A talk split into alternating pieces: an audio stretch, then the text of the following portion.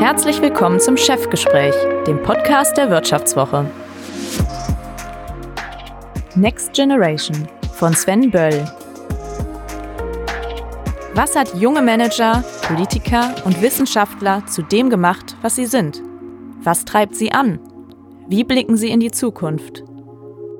Heute bin ich zu Gast bei Güde Jensen. Sie ist die jüngste weibliche Bundestagsabgeordnete und auch in der Geschichte des Bundestages die jüngste Ausschussvorsitzende.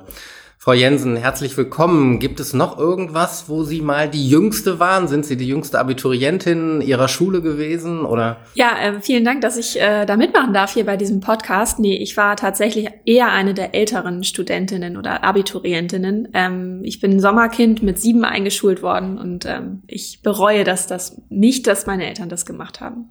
Das heißt, Mann und Frau kann auch noch aufholen, selbst wenn sie spät eingeschult wurde, kann man es noch im Leben zum jüngsten XYZ schaffen. Also das war Glück, von daher würde ich immer sagen, ja.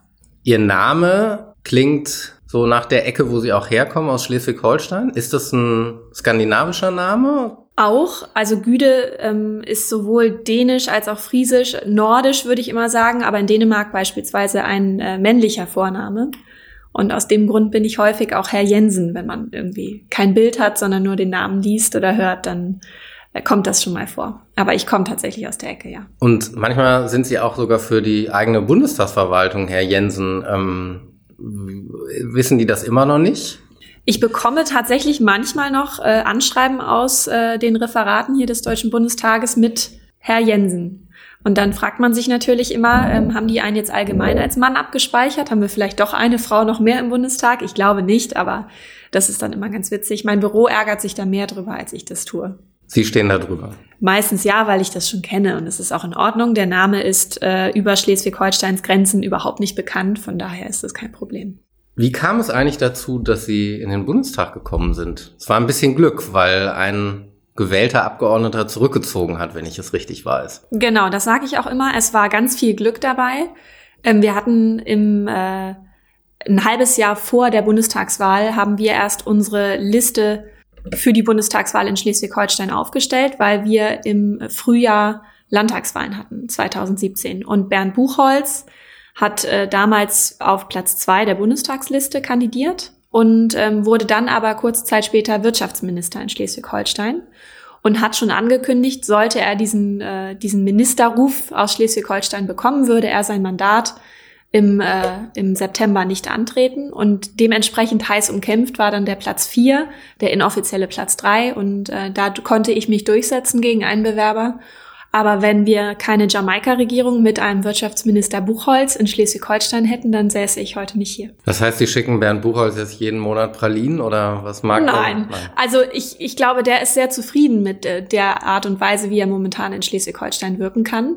Die Möglichkeit hätte er so nicht gehabt, wenn er hier nach Berlin gekommen wäre. Er hätte sicherlich auch eine verantwortungsvolle Position gehabt, aber äh, ein Ministeramt in Schleswig-Holstein und das Tempo, was er da teilweise vorlegt, ist, glaube ich, doch äh, ein guter Tausch gewesen für beide Seiten. Das heißt, das wäre auch ein gutes Modell für den Bund geworden? Ansichtssache. Ich würde sagen, grundsätzlich ja. Ich war auch damals eine von denjenigen, die am Anfang traurig war, dass Jamaika nicht geklappt hat. Aber wenn man sich im Nachhinein dann nochmal anhört von denjenigen, die in diesen Sitzungen dabei waren, in den Kernteams verhandelt haben und sondiert haben, ist nachvollziehbar, warum Jamaika hier nicht geklappt hat. Das lag zum einen, und ich glaube, das war ein großer Teil, daran, dass die Verhandlungspartner sich nicht über den Weg getraut haben. Und das war bei uns in Schleswig-Holstein anders.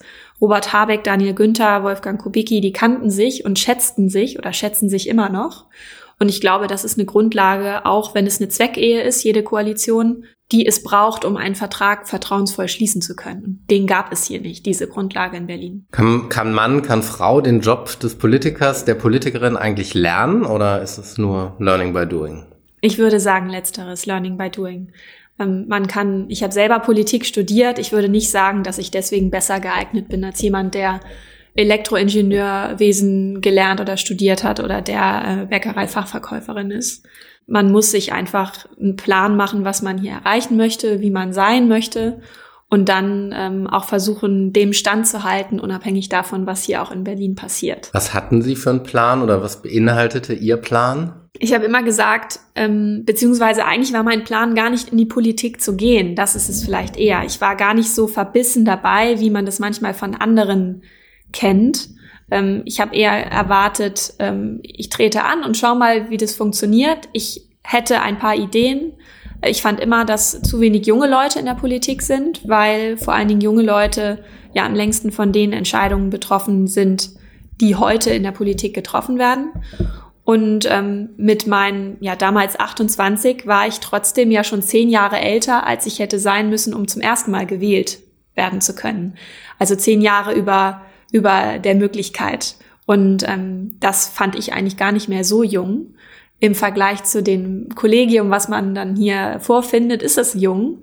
Aber ähm, man sollte für sich irgendwie feststellen, für welche Generation möchte man sprechen, wie möchte man auch sprechen. Und mein Ziel ist so ein bisschen auch, die unter 18-Jährigen für Politik zu begeistern, zu sagen, es ist hier kein, keine, kein Elfenbeinturm, in dem wir hier arbeiten, sondern es ist, muss man, man muss reinschauen können und man muss vor allen Dingen auch teilhaben können. Und das ist, glaube ich, noch nicht so sehr der Fall, wie ich es mir wünschen würde.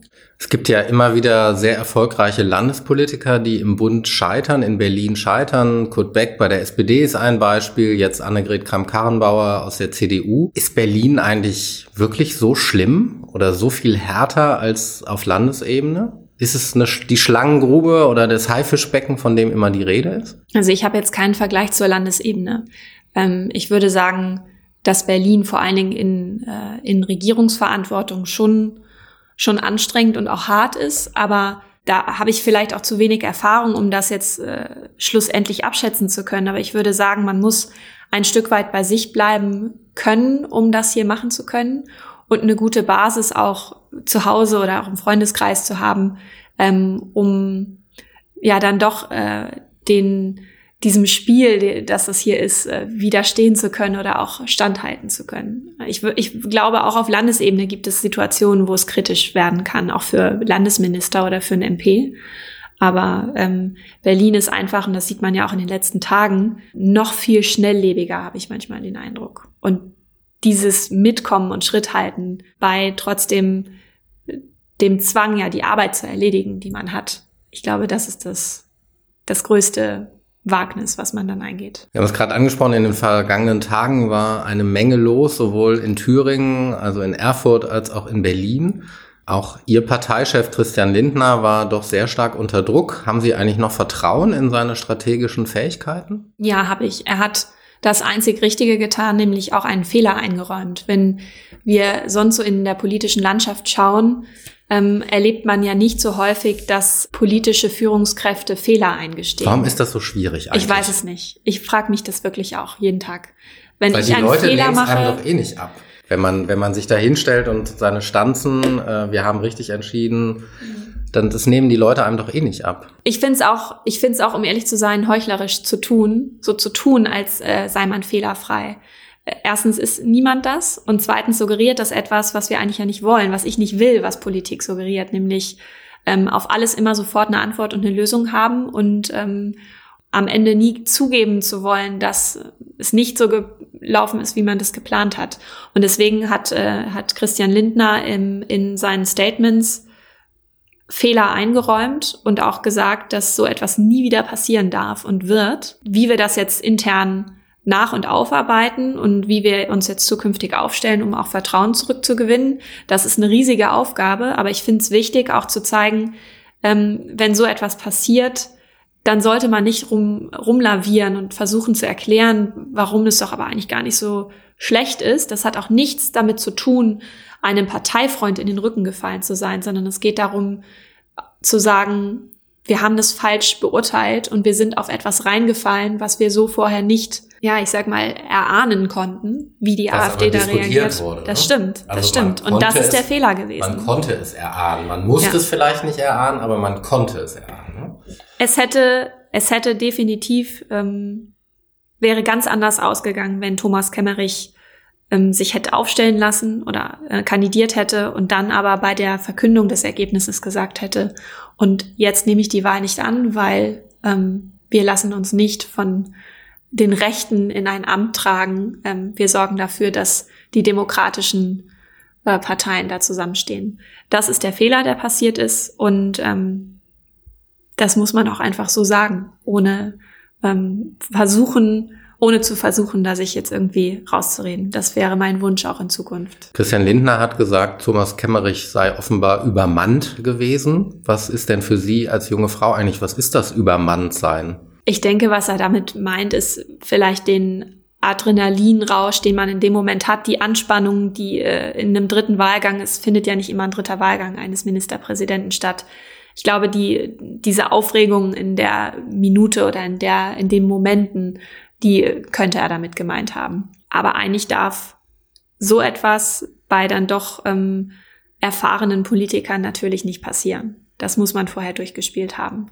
Ich weiß nicht, ob ich das getan hätte, aber ähm, im Nachhinein ist man immer schlauer und im Nachhinein ist es immer einfacher zu sagen, was man am besten getan hätte. Deswegen halte ich mich da jetzt auch mit, mit ähm, Bewertungen insofern zurück, weil ich nicht, ich kann nicht sicher sagen, wie ich reagiert hätte. Vielleicht hätte ich mich gar nicht aufstellen lassen, vielleicht hätte ich nicht kandidiert, aber im Nachhinein ähm, ist es einfacher und das ist auch ungerecht an den Kollegen gegenüber. Wenn man jetzt mal strategisch aus der Perspektive der FDP denkt, im Osten, in Ostdeutschland sind AfD und Linke relativ stark. In Thüringen haben wir ja das Problem für die anderen Parteien, dass beide über eine absolute Mehrheit verfügen. Das heißt, ohne eine von beiden Parteien kann de facto nicht regiert werden. Was sind denn eigentlich die Koalitionsoptionen der FDP, wenn sie sagt, weder mit der Linken noch mit der AfD? Ich denke, das Einzige, was es da geben könnte, wäre eine Minderheitenregierung. Und ich glaube, wir müssen uns in Zukunft mehr darauf einstellen, dass die Option Minderheitenregierung eine tatsächliche Option ist, ähm, nach dem Beispiel von Skandinavien. Also dass man einfach abhängig von bestimmten äh, Entscheidungen oder äh, Möglichkeiten, Gesetzesvorhaben durchzubringen, sich unterschiedliche Mehrheiten sucht. Und ähm, in Thüringen, glaube ich, ist das nochmal eine besondere Situation.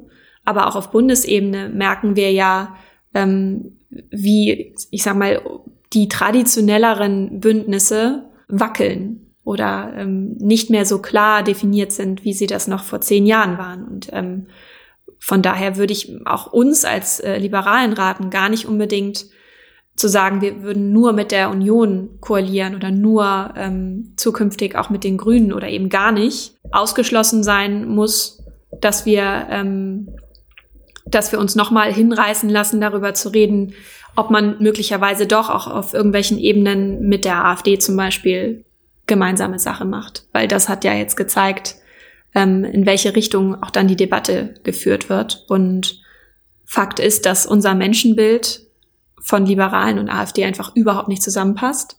Und deswegen erwarte ich eigentlich auch von allen demokratischen Parteien, dass sie gegen die AfD zusammenstehen, weil die wollen Demokratie und das Verständnis, wie wir hier Parlamentarismus auch leben, zerstören. Das merkt man. Das habe ich ähm, ich habe am, am Sonntag Anne Will geschaut und Alice Weidel saß da und hat im Grunde wie eine ähm, mit Verlaub Hyäne am Rand gesessen und sich das Spektakel angeschaut. Und das finde ich, das finde ich abartig im politischen Prozess, so etwas mit einer doch auch Verantwortung, die sie ja auch hat, sich so zu verhalten. Und das hat für mich nichts mit Politik und auch nichts mit Verantwortung zu tun. Aber wie sieht denn der richtige Umgang mit der AfD aus? Also wir haben ja in anderen Ländern auch Europas schon länger das Phänomen von rechtsextremen Parteien. Und ich würde sagen, in Thüringen ist die AfD ja sicherlich recht, rechtsextrem. Was kann man denn da eigentlich machen als Partei wie, ein, wie die FDP? Wie überzeugt man denn Leute oder holt sie wieder zurück? Also was ich festgestellt habe, sowohl in äh, Diskussionen mit Schulklassen als auch ähm, wenn wir hier Besuchergruppen im Bundestag haben, ähm, dass die sich häufiger die Frage stellen, ja, was ist denn eigentlich die Programmatik der AfD? Außer diese zwei Tenöre, die jetzt ja langsam auch irgendwie verklingen, Merkel muss weg, das, da ist ein Haken hinter. Frau, Frau Merkel hat angekündigt, nicht wieder kandidieren zu wollen. Und äh, die Debatte um Migration und Flüchtlinge. Das sind die beiden großen Leitmotive, die die AfD aufgelegt hat.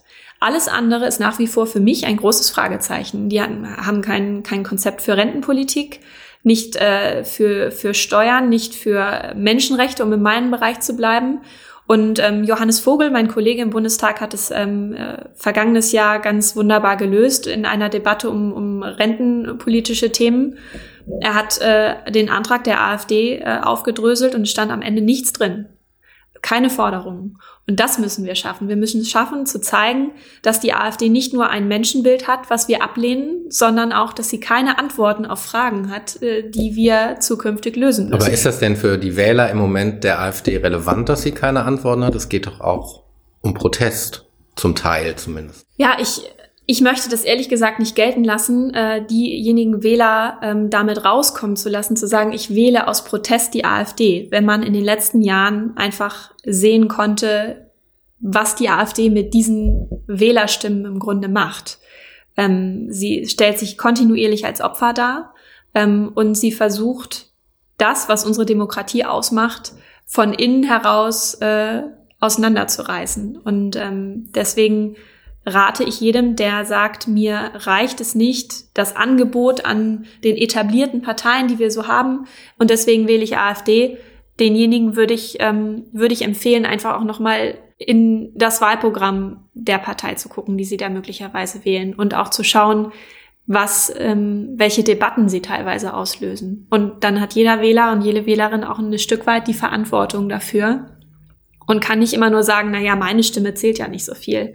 Am Ende zählt jede Stimme. Das haben wir äh, auch in Thüringen wieder gesehen, wie wenige Stimmen ähm, am Ende zählen können. Und äh, deswegen hat da jeder eine Verantwortung und die der müssen wir uns alle gerecht werden, glaube ich. Sie sind vor kurzem Mutter geworden. Ähm, Sie und Ihr Mann arbeiten Vollzeit. Mhm.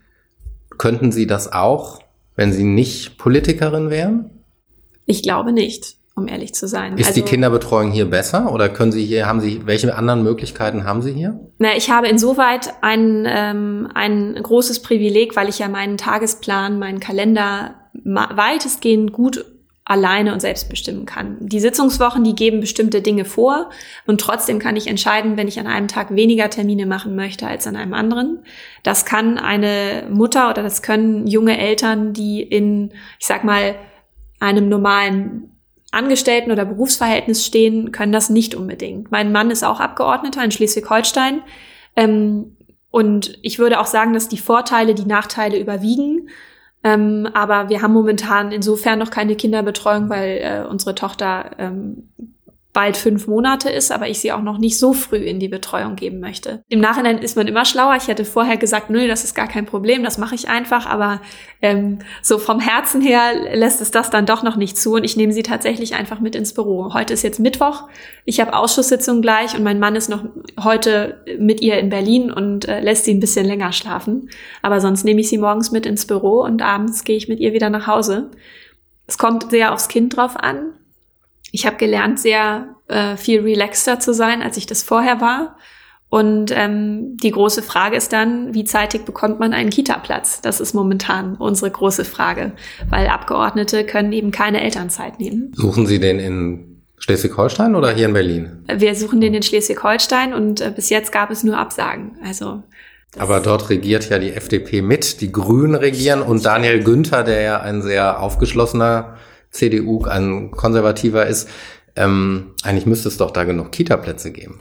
Wir arbeiten dran. Äh, unser Minister Heiner Garg von der FDP ähm, bringt gerade eine Kita-Reform auf den Weg, die ähm, auch dafür sorgen wird, dass es mehr Kita-Plätze gibt, vor allen Dingen aber auch äh, mehr ähm, bezahlbare Kita-Plätze, weil in Schleswig-Holstein, vor allen Dingen im, äh, im Süden von Schleswig-Holstein, wenn man Richtung Hamburg schaut, da kostet ein Kita-Platz ähm, teilweise schon so viel, dass sich äh, ein, äh, dass sich Eltern überlegen müssen, lohnt es sich überhaupt zur Arbeit zu gehen oder ist es nachher nur linke Tasche, rechte Tasche? Und jetzt werden die Beiträge gedeckelt für Ü3 und U3 und Stück für Stück daran gearbeitet, ähm, die also Kita über auch. und unter drei Jahre. Entschuldigung, genau, über und unter drei Jahre. Und ähm, Stück für Stück daran gearbeitet, dass äh, die Kita-Beiträge irgendwann gen Null tendieren, aber es muss natürlich auch finanziert werden. Und das sind schon Milliarden, die es dafür braucht. Im Bundestag sind ja nicht einmal ein Drittel aller Abgeordneten Frauen.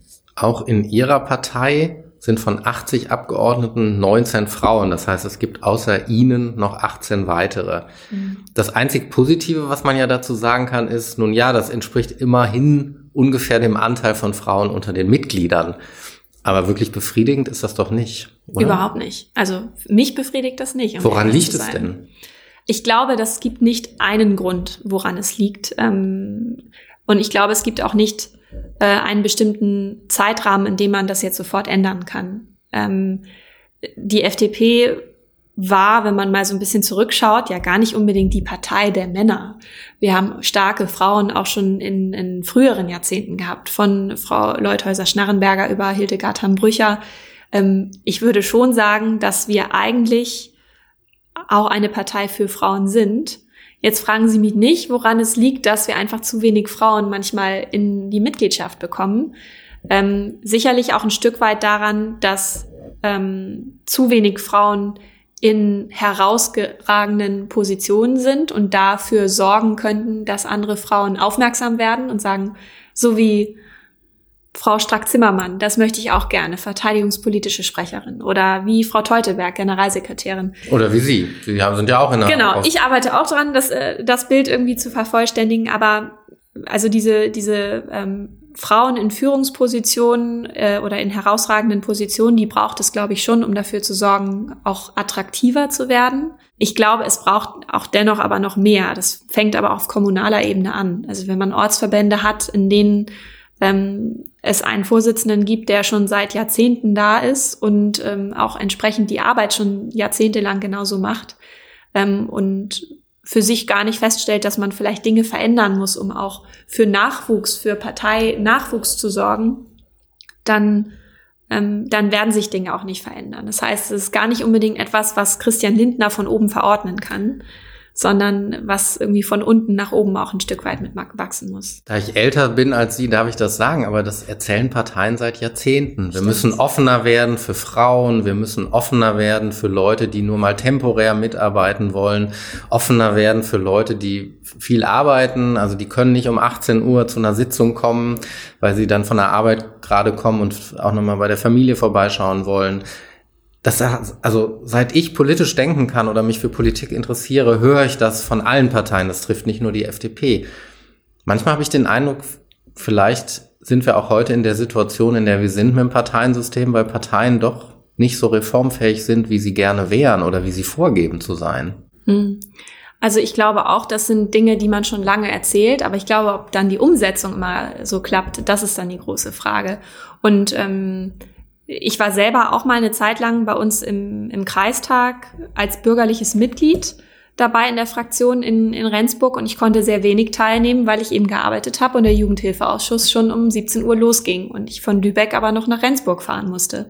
Das hätte anderthalb Stunden in Anspruch genommen, dann wäre ich spätestens um 19 Uhr da gewesen und der Hilfeausschuss wäre schon zwei Stunden in Gang gewesen. Ähm, ich glaube, wir müssen mehr darüber nachdenken, eben auch vor allen Dingen Leute willkommen zu heißen, die sagen, ich bin jetzt ein halbes Jahr hier, ich möchte trotzdem mitmachen, denen die Möglichkeit zu geben. Ähm, darüber nachdenken, ob man auch digital teilnehmen kann. Dass es nicht schlimm ist, wenn man nicht vor Ort ist, wenn man trotzdem teilnehmen möchte, auch sich über eine Videokonferenz zuzuschalten. Ähm, und ein großes Thema, wenn wir beim Frauen-Stichwort bleiben, ist ja häufig auch, dass sie sagen, ähm, ich weiß gar nicht, wie lange diese Sitzung geht und äh, deswegen glaube ich, komme ich eher nicht, weil ich nicht weiß, was ich meinem Babysitter zum Beispiel sagen muss. Und äh, wir sind uns ja hoffentlich darüber einig, dass meistens Frauen dann doch noch irgendwie regeln, wer zu Hause irgendwie die Kinder betreut. Und ähm, wenn wir zum Beispiel einen Start- und einen Endzeitpunkt für Sitzungen hätten und das äh, tatsächlich auch stattfinden würde, dass man sich an diesen Endzeitpunkt hält, also 17 bis 19 Uhr konsequente Sitzungsleitung, dann wäre, glaube ich, ähm, auch ein Stück weit äh, dem Abhilfe geschaffen, dass Frauen sagen, oh, ich weiß nicht, letztes Mal ging es schon bis um halb elf, ich glaube, ich versuche das hier jetzt gerade gar nicht erst. Und ähm, Frauen müssen manchmal zwei, dreimal mehr gefragt werden. Ich weiß das aus eigener Erfahrung. Wir machen uns immer mehr Gedanken darüber, und das ist nichts Negatives, ob wir die Richtige für den Job sind oder ob es nicht jemand anderen gibt, der das viel besser kann. Ähm, das Und das machen Männer aus. nicht? Ich glaube nicht, dass die Männer das so häufig machen. Zumindest erlebe ich das so in meinem Umfeld, äh, dass wenn man äh, einen Mann fragt, möchtest du das machen, dass der gar nicht überlegt, dass er sofort sagt, ja, natürlich, mache ich, klar. Gibt es denn in Ihrer Partei Leute, wo Sie denken, die hätten sich besser mal gefragt, ob sie das wirklich können? Ach, das ist gemein. Ich äh, werfe da nicht mit, äh, mit Dreck auf andere. Aber ich würde immer sagen, es ist nicht schlecht, wenn man, äh, wenn man sich auch kurz überlegt und äh, innehält und sich fragt, ist das, äh, kann ich das wohl? aber auch nicht zu sehr an sich zu zweifeln, weil am Ende macht man ja jeden Job, ähm, wenn man ihn zum ersten Mal macht, ohne zu wissen, ob es was für einen ist oder ob man es gut macht. Mühe und fleißig sein, also diese zwei Komponenten, die sollte man, glaube ich, schon haben, Männer und Frauen.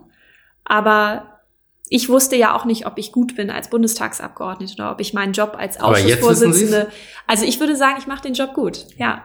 Aber ich habe auch bis äh, kurz vor meiner Wahl zur Ausschussvorsitzenden gezweifelt. daran gezweifelt, ob ich vielleicht, ob ich das vielleicht gar nicht hinbekomme.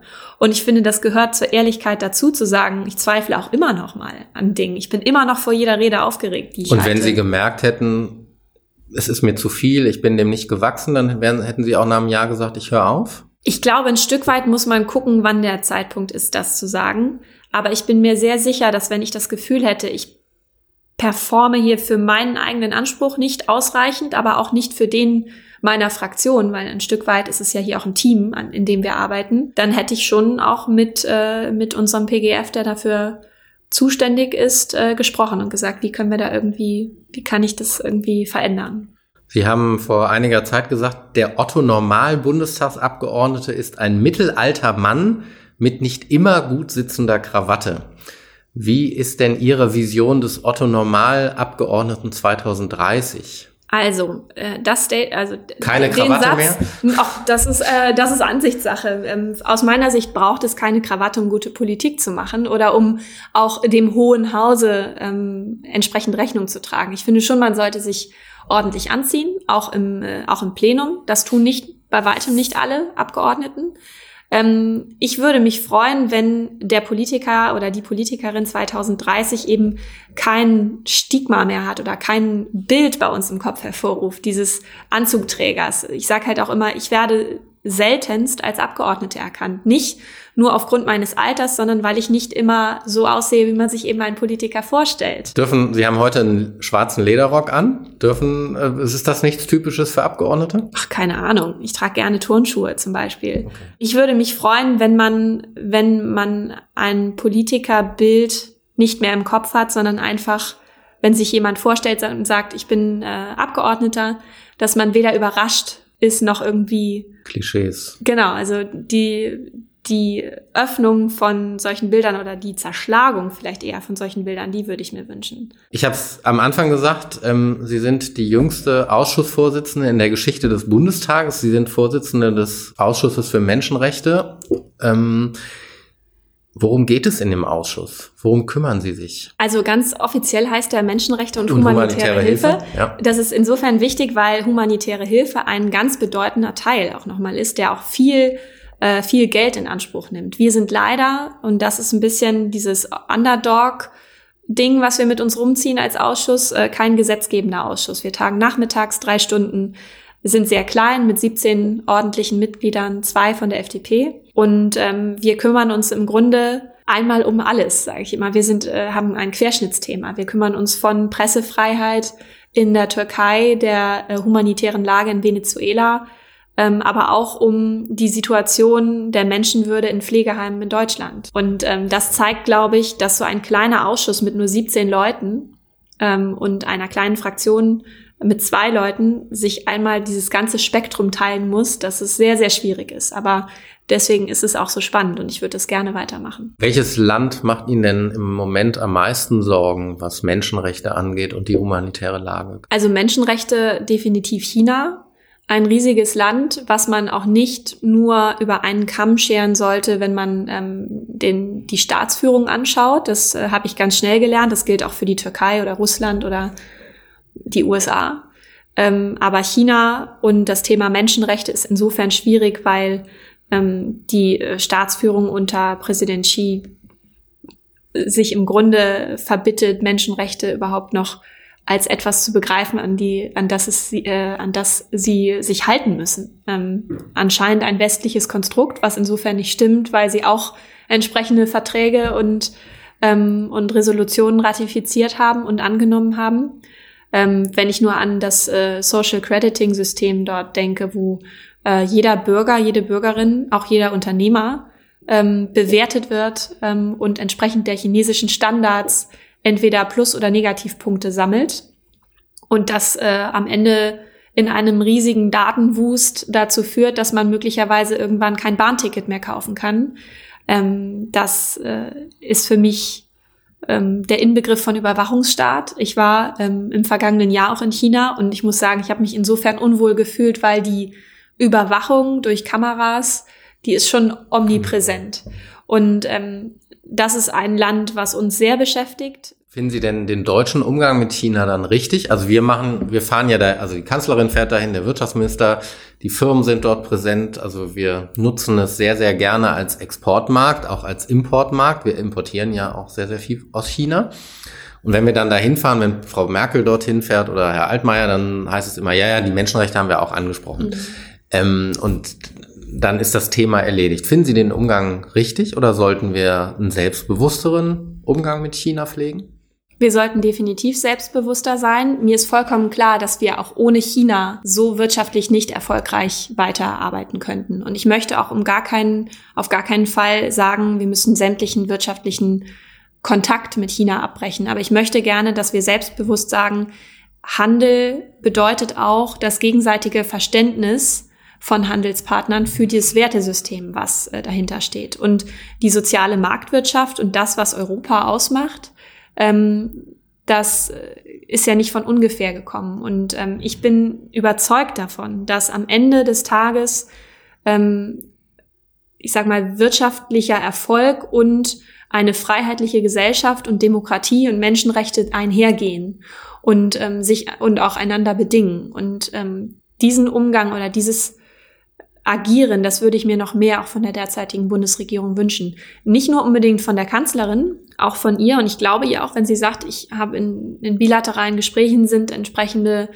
Themen auch angesprochen worden. Das glaube ich ihr. Ich würde es mir aber auch von äh, dem äh, Auswärtigen Amt und von Herrn Maas wünschen, der, ähm, finde ich, für einen Außenminister sehr, sehr schwach performt im Vergleich zu anderen Außenministern, die wir schon hatten. Und ähm, die Unternehmen in China die deutschen Unternehmen in China, ähm, denen sollte, und ich bin mir auch sicher, dass es äh, das ist, denen sollte daran gelegen sein, dass natürlich auch ihre Kollegen in den, äh, in den Büros nicht von einem Tag auf den, den anderen verschwunden sind, weil sie irgendwo in einem Geheimgefängnis gehalten werden, weil, ähm, weil sie sich falsch verhalten haben oder eine falsche Internetseite aufgerufen haben. Das finde ich geht nicht. Und ähm, ich bin mir sicher, dass die Unternehmen auch diese Diskussion führen und sich entsprechende Gedanken machen. Artikel 1 des Grundgesetzes lautet, die Würde des Menschen ist unantastbar. Wie steht es denn um die Unantastbarkeit der Menschenwürde in Deutschland? Sie haben eben gesagt, Sie beschäftigen sich auch mit der Menschenwürde in deutschen Pflegeheimen. Wir haben eine grandiose Verfassung ähm, aus meiner Sicht. Das Grundgesetz ähm, ist äh, Vorbild auch für viele andere Länder, um, äh, um zu schauen, wie eine Verfassung oder wie ein Ge Grundgesetz aufgebaut sein muss. Von daher glaube ich auch, dass es in Deutschland um die Menschenwürde gut steht. Aber dass wir nicht aufhören dürfen, besser zu werden und auch zu schauen, wo muss nachgebessert werden. Und das ist definitiv kein Fingerzeig auf äh, die Pflegekräfte, die in den Heimen arbeiten, sondern es geht mehr darum, zu, äh, zu untersuchen, wie kann, wie kann ein Heim, wie kann eine Einrichtung, wo Menschen aus welchem Grund auch immer möglicherweise auch freiheitsentziehende Maßnahmen ähm, bekommen, also von Bettgittern angefangen über Fixierungen, weil sie entweder sich selbst schaden oder auch möglicherweise anderen. Wie können die so verhältnismäßig wie möglich eingesetzt werden? Und ähm, da gibt es Stellen und Institutionen, die daran arbeiten und die auch mit äh, den ähm, Heimen und den Einrichtungen ähm, in Kontakt sind. Die sind aber meistens chronisch unterfinanziert und personell gar nicht gut ausgestattet. Also ähnlich wie wir das auch in der Altenpflege kennen. Und ähm, deswegen ist das im Grunde ein gesamtgesellschaftlicher, nicht nur politischer Anspruch, den man da weiterentwickeln sollte. Und ähm, meine Mutter ist jetzt zum Beispiel selber Krankenschwester. Sie hat lange auch in einem Pflegeheim gearbeitet und ich weiß, wie wie hart die Arbeit da auch sein kann und wie der Schichtdienst ähm, auch möglicherweise manchmal dazu führt, dass man einfach Dinge schnell noch mit abarbeitet und da das Stichwort Menschenwürde nicht immer an erster Stelle stehen kann. Aber manchmal reicht es ja schon, sich darüber auszutauschen, um im Hinterkopf zu haben, wie man es vielleicht besser machen kann. Und diese kleinen Dinge, die man verändern kann, glaube ich, sorgen dann auch dafür, dass Menschenwürde ähm, in Deutschland auch noch ein Stück weit besser wird. Da bin ich ganz sicher. Ein aufmunterndes Schlusswort. Äh, vielen herzlichen Dank, Frau Jensen. Danke auch. Das war Chefgespräch, der Podcast der Wirtschaftswoche.